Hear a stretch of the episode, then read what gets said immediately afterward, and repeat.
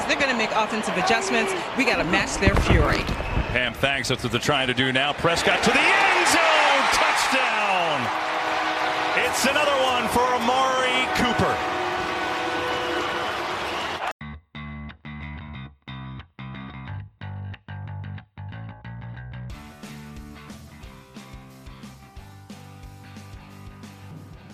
Bienvenidos, bienvenidos a un nuevo podcast de Cuentos Vaqueros, este podcast dedicado a los Dallas Cowboys, el equipo más popular de la NFL en México, Estados Unidos y todo el mundo.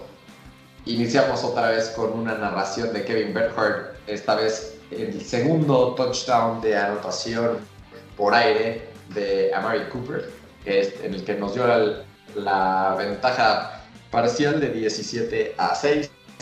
Yo soy Michelle Rechón, me dicen Mitch, y conmigo en la línea Daniel Jada. Daniel, ¿cómo estás? Mitch, ¿cómo estás? Todo en orden, otra vez este, un lunes victorioso.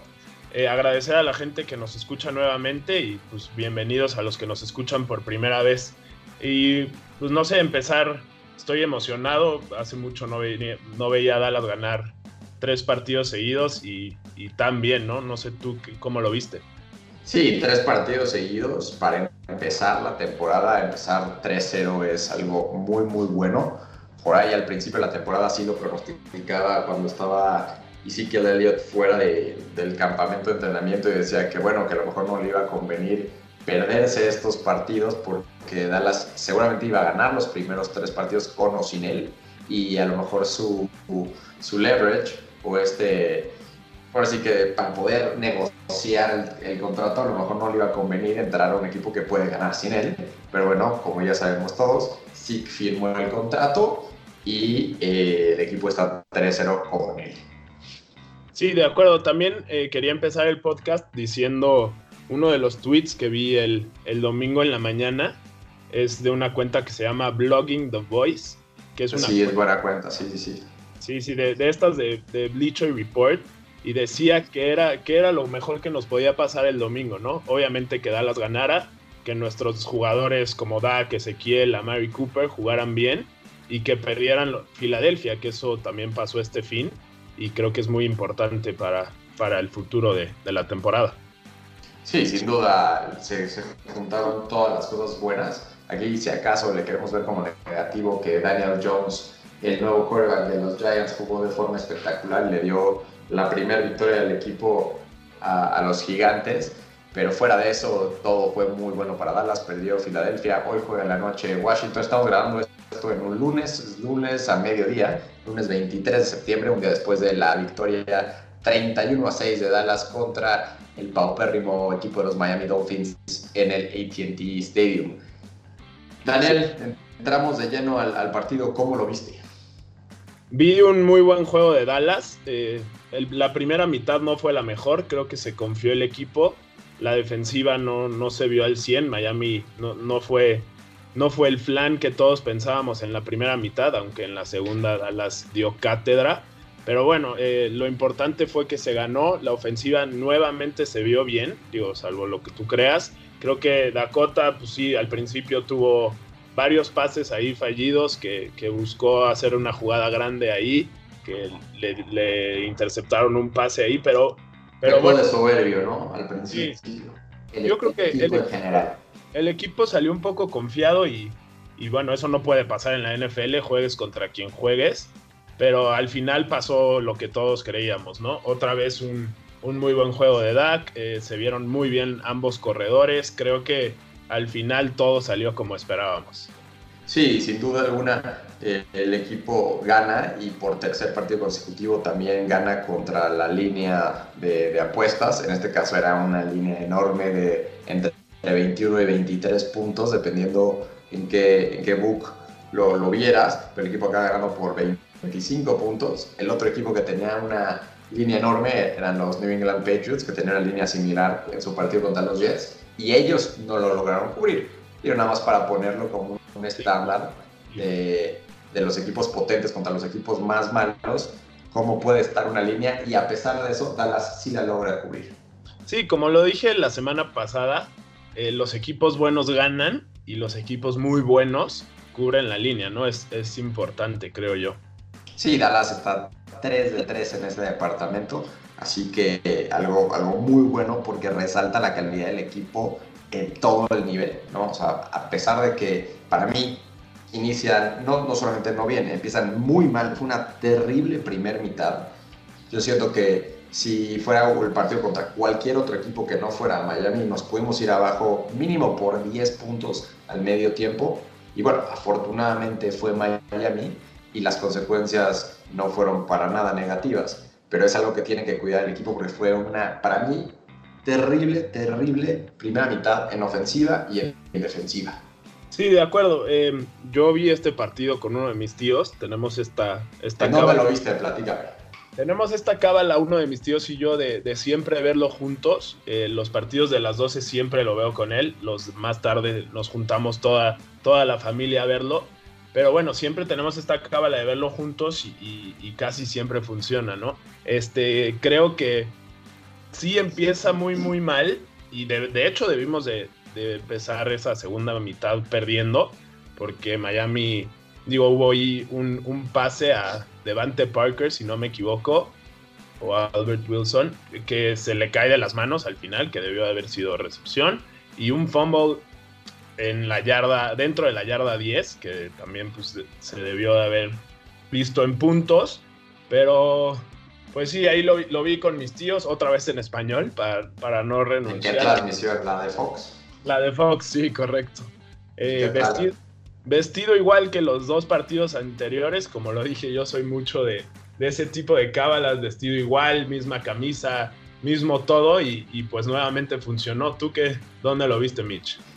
Yo fue, fue el primer partido de la temporada que lo pude ver como la gente manda, en mi casa, tranquilo, eh, ahora sí que en mi tele, con todo mi, mi ambiente perfectamente bien preparado. Por ahí casi me pierdo el primer minuto porque estaba en la ludoteca con mi hija y mi esposa no llegaba a tiempo para hacerme el relevo, pero llegó justo a tiempo para hacerme el relevo, bajé volada, la tele ya estaba lista, la botana, todo listo para ver el partido, yo contraté el, el Sunday Ticket, el, sí, el NFL Sunday Ticket de Sky, entonces lo, lo puedo ver en, inglés, que es como es mi preferencia ver, ver los partidos de, de la NFL eh, por ahí cuando era el Monday Night y todo estaba Lauro Martín la temporada pasada y, John Sutcliffe y Raúl Alegre, ese, era como la única, el único tridente en español que me permitía yo ver un partido eh, bien ahí, pero, pero no, ahorita la, veo con la transmisión y por segunda semana consecutiva eh, tocó Kevin Burkhardt con, con Davis. Y, y bien, la, la, transmisión muy bien, realmente muy relajada todo porque el partido así lo pintaba y, bien, al final la, el resultado fue positivo, sin mucha cábala, pero sí en la comodidad de mi casa como, como debe de ser para ver a los vaqueros de Dallas. Sí, claro, y digo, viendo esta primera mitad tan mala que fue y demás, creo que nunca tuve duda de que Dallas iba a perder. lo mencionamos el podcast pasado de estos partidos trampa, como ninguno de los dos lo veíamos como tal, ¿no? Y, y era veíamos una, pronosticábamos una victoria fácil para Dallas y así resultó. Sí, yo tenía nada más la cosa, decía, maldita sea, yo quiero que Dallas no solamente gane, sino que cubra la línea. Y, y, realmente eh, acaba 10-6, favor Dallas, la primera la primer mitad. Y se veía muy, si el, si el equipo realmente no recibió un jalón de orejas de parte de Jason Garrett o de quien sea que se los haya dado a medio tiempo, no se iba a lograr. Afortunadamente la defensa despertó, eh, el equipo se dio cuenta que le podía correr absolutamente lo que quisieran a, la defensiva de Miami. acabamos con dos jugadores con más de 100 yardas por, por tierra en, en Zeke Elliott y Tony Pollard. Eh, Dak Prescott con touchdowns por aire y por tierra. Finalmente la defensa logró hacer sacks, llegó, logró hacer fumbles. Bueno, sacks son las atrapadas de los, de los y bueno, y logró hacer fumbles de, la, de la, ofensiva de, Miami, como lo mencionaste en esa, en el, en adentro de la yarda 10 de, de, su ataque, así que bien al final todo, ¿no? Sí, creo que vimos una defensiva ya en, el, en la segunda mitad muy de, de, nuestro coordinador, ¿no? Muy de Rod Marinelli, de doblarse pero no romperse, de, de esforzarse al máximo hasta que acabe la jugada y, y pues eso entusiasma a cualquiera. Exactamente. ¿Qué fue lo que más te gustó del, partido? Lo que más me gustó, y, igual y suena un poco repetitivo, pero es uno, la línea ofensiva. Creo que, digo, igual estamos jugando contra un equipo bastante malo y demás, pero la línea ofensiva se ve con todo, ¿no? El regreso de todos los titulares, Lyle Collins está jugando a un nivel espectacular, Travis Frederick, todos, todos, Zach Martin, la verdad, hasta Connor Williams, que era el que más dudas teníamos. Pero por eh, ahí tuvo un, holding que echó para atrás un, un pase de anotación a Randall Cobb. Y me acordé de lo que te dije la semana pasada, que Connor Williams es como el eslabón débil de nuestra línea ofensiva. Sí, de hecho, en los tres partidos ha tenido un holding que nos ha quitado una jugada bastante, bastante grande. Y pues sí, eso duele, pero bueno, resaltar lo bien que han jugado toda la línea ofensiva estos tres partidos. Y el otro punto que tengo es, y voy a hablar de otro equipo, es agradecerle a, los Raiders de Oakland ese canje que nos hicieron por, por Amari Cooper, que en su momento yo dije que una primera selección era demasiado, y bueno, como me ha callado la boca, es un fenómeno, y lo más importante de todo es que ha hecho ese click con Dak, ¿no? Y ha ayudado a Dak a mejorar. ¿Tú cómo lo ves? Sí, me eché yo ranteos completos de Twitter defendiendo el canje de, esa primera selección. Yo sí, yo sí creía que era una muy buena un, un, muy buen trade desde el principio porque veía lo que había hecho a Mary Cooper con, con quarterbacks más o menos. Y, bueno, Dak sin ser un top quarterback, al menos iba a tener un arma, un, por así un wide receiver número uno, ¿no? Que no lo tenía desde, pues desde que salió Des Bryant, que con Des Bryant tenía diferentes características. Sí, claro. Eh, a mí me fascina. Sí, a mí también, digo, no, no es nada contra Mary, nada más yo pensaba que se pudo haber conseguido con no dando una primera selección, sino buscando una de, segunda ronda o, o demás. Sí, hubiera estado increíble, pero al final yo no tengo ningún, ningún eh, remordimiento porque se haya hecho esta primera selección y qué bueno que tú, que no creías al 100 al principio en que había sido un buen deal, ahorita ya recapacites y, y, digas que sí. Sí, correcto. Digo, después de estos 12 juegos, 10 ganados, 2 perdidos, todo lo que ha hecho, pues nos ha callado no solo la boca a mí, pero sino a, a todo mundo. ¿Tú qué, fue lo que más te gustó, Mitch? A mí lo que más me gustó, digo, ya lo dije, eh, pero lo, lo, repito para esta sección, sin duda que haya habido dos corredores de más de 100 yardas con el equipo. No ha hecho de que tanto Zeke Elliott, que todos sabemos que es una super estrella, y ahora Tony Pollard, que lo habíamos visto en pretemporada jugando de forma espectacular, también haya tenido, eh, ahora sí que 100 yardas por tierra y además un touchdown, me pareció fenomenal. Y la semana pasada lo había mencionado, tenía la oportunidad Tony Pollard de recibir pases eh, saliendo del backfield y en una jugada que creo que ha sido la única de, todo, de toda la temporada, vi tanto a Zeke Elliott como a Tony Pollard en el terreno juego al mismo tiempo y acabó con un pase a Tony Pollard eh, que ganó, no sé, 5 o 6 yardas, algo así. Pero me dio mucho gusto porque son una de las variantes que le puede dar eh, Kellen Moore a nuestra ofensiva para poder completamente seguir desarrollándose y ser cero predecible para los demás partidos.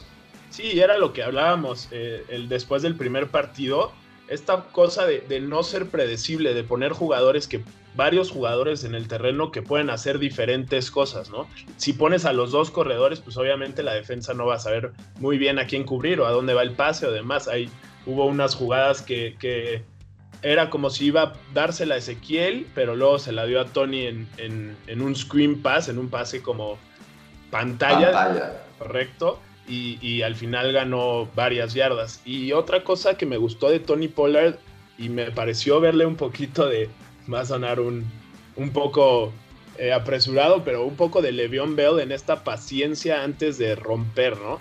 Eh, hay una corrida que, que, se pone atrás de sus bloqueadores y espera hasta el momento justo para sprintear, para, para aprovechar ese, ese hueco que le deja la línea ofensiva y ganar 12, 13 yardas. Sí, de acuerdo contigo. Muy, muy, muy bien los dos corredores. ¿Qué fue lo que no te gustó? Lo que no me gustó, ya lo mencionamos, es la primera mitad, muy, muy pasiva. Repito, creo que el, equipo se confió. Y además la defensa todavía me sigue dejando muchas dudas. Creo que es de los peores juegos que le he visto a, a Jalen Smith en, en un año. No sé tú cómo lo viste. Creo que es de los mejores linebackers de la liga. Bueno, me parece por lo menos a mí Y este juego sí dejó mucho que desear. Sí, de acuerdo, no fue su mejor partido y ahorita ya hablaremos del partido contra Nueva Orleans, pero para mí la clave del partido contra Nueva Orleans va a ser Jalen Smith contra Alvin Camara. Alvin Camara, uno de los mejores corredores de toda la liga y quien lo tienen que defender va a ser Jalen Smith, así que esperemos que, que repunte después de este mal partido, que coincido no fue el mejor de sus partidos, pero tendrá que jugar de forma excepcional si Dallas quiere tener eh, opciones de ganar en Nueva Orleans.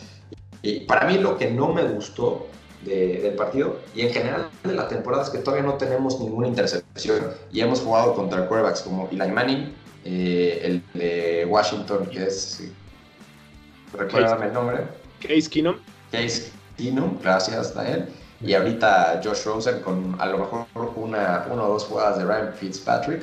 Creo que son quarterbacks que, pudimos haber interceptado. Por ahí se le fue uno a Anthony Brown, el número 30, eh, pero, pero no hemos tenido todavía intercepciones. Los, los cambios de, posición los hemos logrado con, fumbles, pero las intercepciones que son claves para el sistema de, Rod Marinelli no se han logrado. Eso es lo que, lo que no me ha gustado. En general no me gustó de este partido y no me gustó de la temporada, porque ya tres partidos sin intercepción a lo mejor son síntomas de algo. Digo, lo único bueno que yo le veo a eso, entiendo tu preocupación, pero las jugadas para interceptar ahí han estado, ¿no? Como lo dices, Anthony Brown tuvo una este partido, el partido pasado tuvimos dos, de hecho una para, para regresar a, anotación, pero sí, de acuerdo, creo que, falta esa cereza en el pastel y ojalá la siguiente semana se pueda, se pueda hacer. Pues sí, pues pasemos directo a la siguiente semana, ya estamos a la mitad del podcast. Eh, Orleans en Nueva Orleans, un equipo que perdió a su coreback, uno de los mejores corebacks de toda la liga en Drew Brees, el partido pasado en Los Ángeles, en ese partido contra los Rams. No sabíamos qué esperar porque tenían una visita muy difícil, muy complicada, como lo es a jugar en Seattle, en, ese estadio tremendamente ruidoso. Y solamente le metieron 33 puntos a, a Seattle y salieron con la victoria. Así que va a ser un partido muy, muy, muy complicado. ¿Tú cómo lo ves? Sí, estoy de acuerdo. Sale Dallas favorito en la línea de apuesta por, por tres puntos. De ¿Sorprende? ¿Te sorprende o no? Me no me sorprende, creo que es lo esperado no estando Drew Brees en... Eh, si hubiera estado Drew Brees, ¿cómo crees que hubiera estado la línea? Yo creo que hubiera estado justamente al revés, igual y Nueva Orleans más eh, menos tres. Pues sí, puede ser, ¿eh? porque sí, a mí sí me sorprendió que fuera ahora sí que Dallas favorito en Nueva Orleans por tres puntos después de tremendo eh, partido que dieron en, Seattle. Pero bueno, eh, habla de, esto que Dallas ha logrado ganar y ganarle con todo en línea en los primeros tres partidos de la temporada. Así que los bookmakers, los que hacen estas líneas, tienen que pues, ajustarse porque saben que hay millones de fanáticos de Dallas que les fascina apostar a favor de Dallas y que se ha perdido dinero eh, apostándole a favor del equipo más popular del mundo. Claro, a ver si eh, durante la semana esta línea no se mueve, ¿no? Que creo que es, es, algo de lo que va a pasar. Pero bueno, hablando un poquito más del partido, justo empezando este podcast dije que lo que más me gustaba es que Dallas era un equipo muy, muy completo, que no tenía, no tenía huecos excepto en, el safety de la parte defensiva. Y creo que ahora vamos contra un equipo que con todo y que se les se lastima su coreback titular, no tiene, no tiene huecos, ¿no? Es, se lastima Drew Brees, en y Bridgewater, tienen una línea ofensiva bastante buena, un corredor, bueno, qué debe decir de Alvin Camara, ¿no? Es un fenómeno y uno de los mejores receptores de la liga, ¿no? No sé tú cómo veas a Nueva Orleans entrando este partido. Sí, sin duda Michael Thomas es este jugador número 13, lo van a identificar luego, luego el domingo por la noche.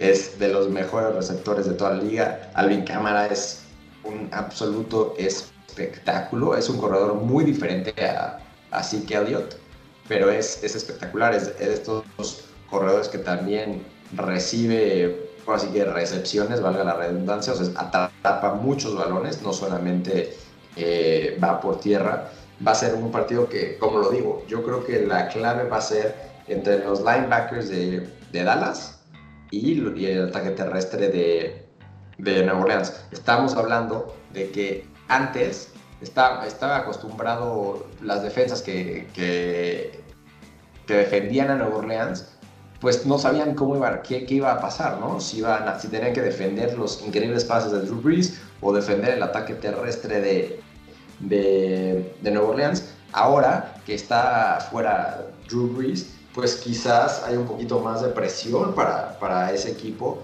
y, y, pueden, o sea, los equipos rivales puedan enfocarse más en el ataque terrestre y dejar que sea Teddy Bridgewater, que es un buen mariscal de campo, no se me hace nada espectacular, pero es, es bueno a secas, y, ver si él puede ganar el, el, partido solo.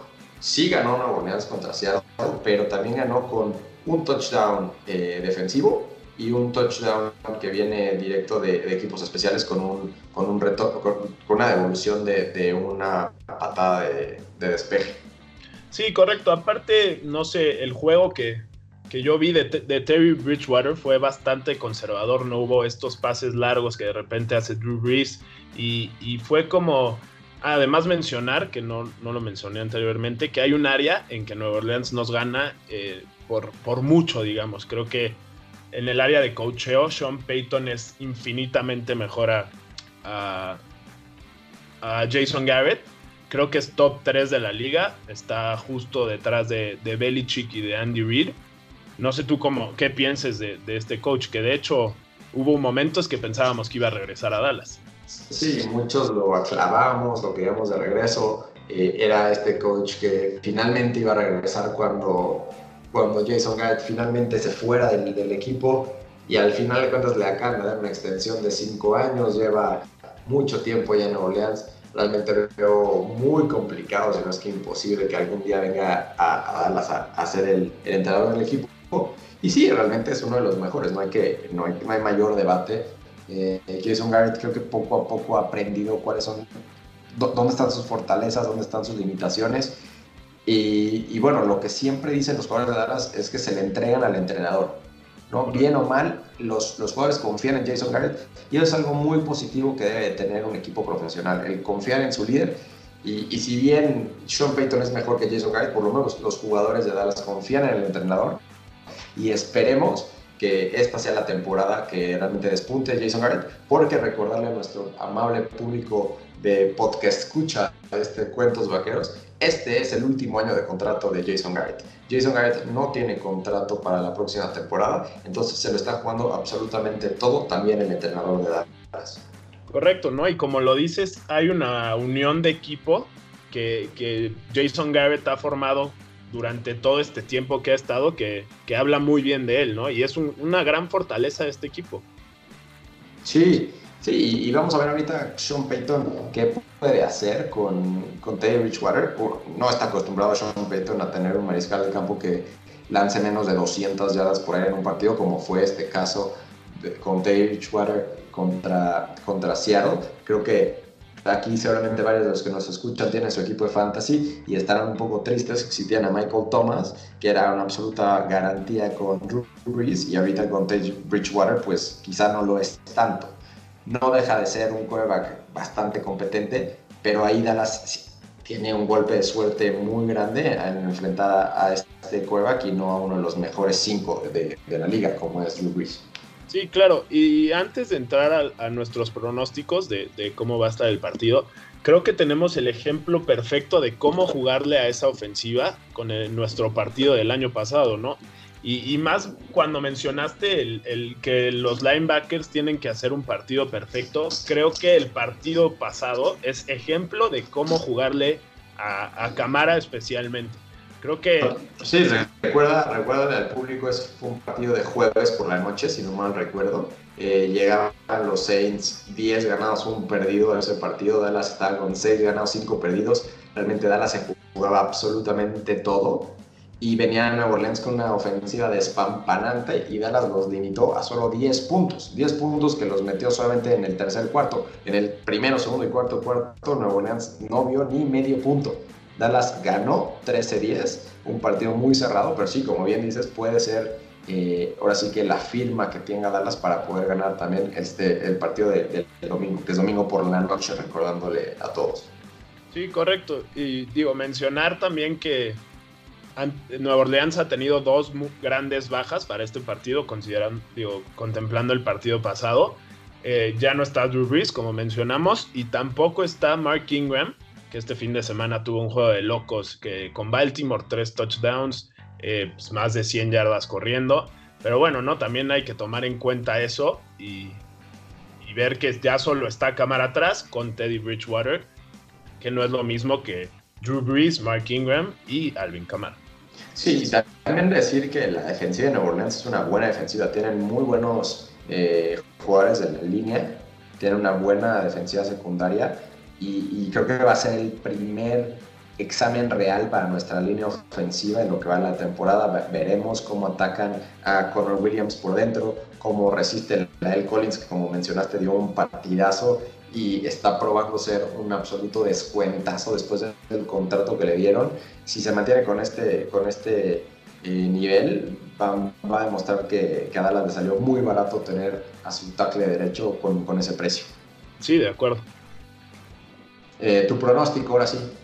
Mi pronóstico creo que por primera vez este, en toda la temporada, creo que va a perder Dallas. Eh, como dije, creo que Nueva Orleans es Excuse un... me, excuse me. Ah, perdóname, cré, créeme que me duele decirlo. Y, y pues bueno, más ahorita que, que, lo digo al aire. Pero bueno, es, es lo que creo y, y, al final estoy aquí para decir todo lo que sienta y la verdad que crea. Creo que Nueva Orleans es un equipo ultra completo. Creo que lo único que les falla son sus corners. Eh, tienen ahí por ahí su punto débil. Pero además de eso, no, no le veo. Creo que Teddy Bridgewater junto con Sean Payton pueden formar un juego bastante, bastante bueno. Obviamente no el, de, no el de Drew Brees, pero sí, creo que, que gana Nueva Orleans. Por poco va a ser un juego reñido, un, un domingo en la noche bastante entretenido. Pero sí, lamentablemente creo que es Dallas se va 3-1. ¿Tú qué? Bueno, ¿Cómo es? Esperemos que estés completamente incorrecto en tu pronóstico.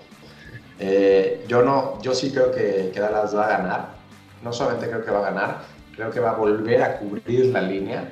Creo que va a ser un partido, sí va a ser un partido cerrado, pero Dallas realmente va a demostrar su poderío y va a, va a llegar a la semana 5 invicto y la semana 5 va a ser contra otro equipo que seguramente o que posiblemente llegaría invicto, que es Green Bay, que juega este jueves contra Filadelfia. Ojalá eh, llegue. Sí, o sea, realmente, sí, si, si llega invicto, querrá decir que Filadelfia llega con un ganado, tres perdidos, o bueno, un ganado, dos perdidos, un empatado, ahora que los empates en la NFL son cada vez más recurrentes. Pero, pero no, yo, yo creo que va a ganar Dallas. Eh, me gusta para un 27-20. 27-20 de Dallas. Ojalá, Mitch. En el, en el, domo de Nueva Orleans, un partido que va a estar de locos.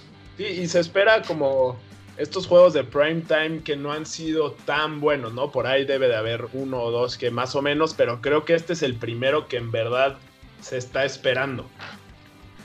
Sí, y, y bueno, el, el público disfrutará y verá en las luces, así que under the lights que le llaman a estos partidos de prime time eh, los partidos de la noche verán a Dallas de forma espectacular, de la forma en la que ha jugado. Esperemos, yo espero que, que insistan con, con, el ataque terrestre, que le ayuden a Dak Prescott con el ataque terrestre, que no solamente utilicen a Tony Pollard en los partidos contra los equipos malos, como, como esta semana contra Miami, sino que Tony Pollard lo logren involucrar y que así permita que sí que tenga piernas frescas para el tercer y cuarto cuarto creo que Dallas realmente puede mostrarle a toda la liga que es un equipo que va en serio y que las 8.5 victorias y media que pronosticaba Las Vegas a principio de la temporada se van a quedar muy, muy, muy cortas de la realidad de cómo está este, este equipo y de cómo va a enfrentar el resto de la temporada.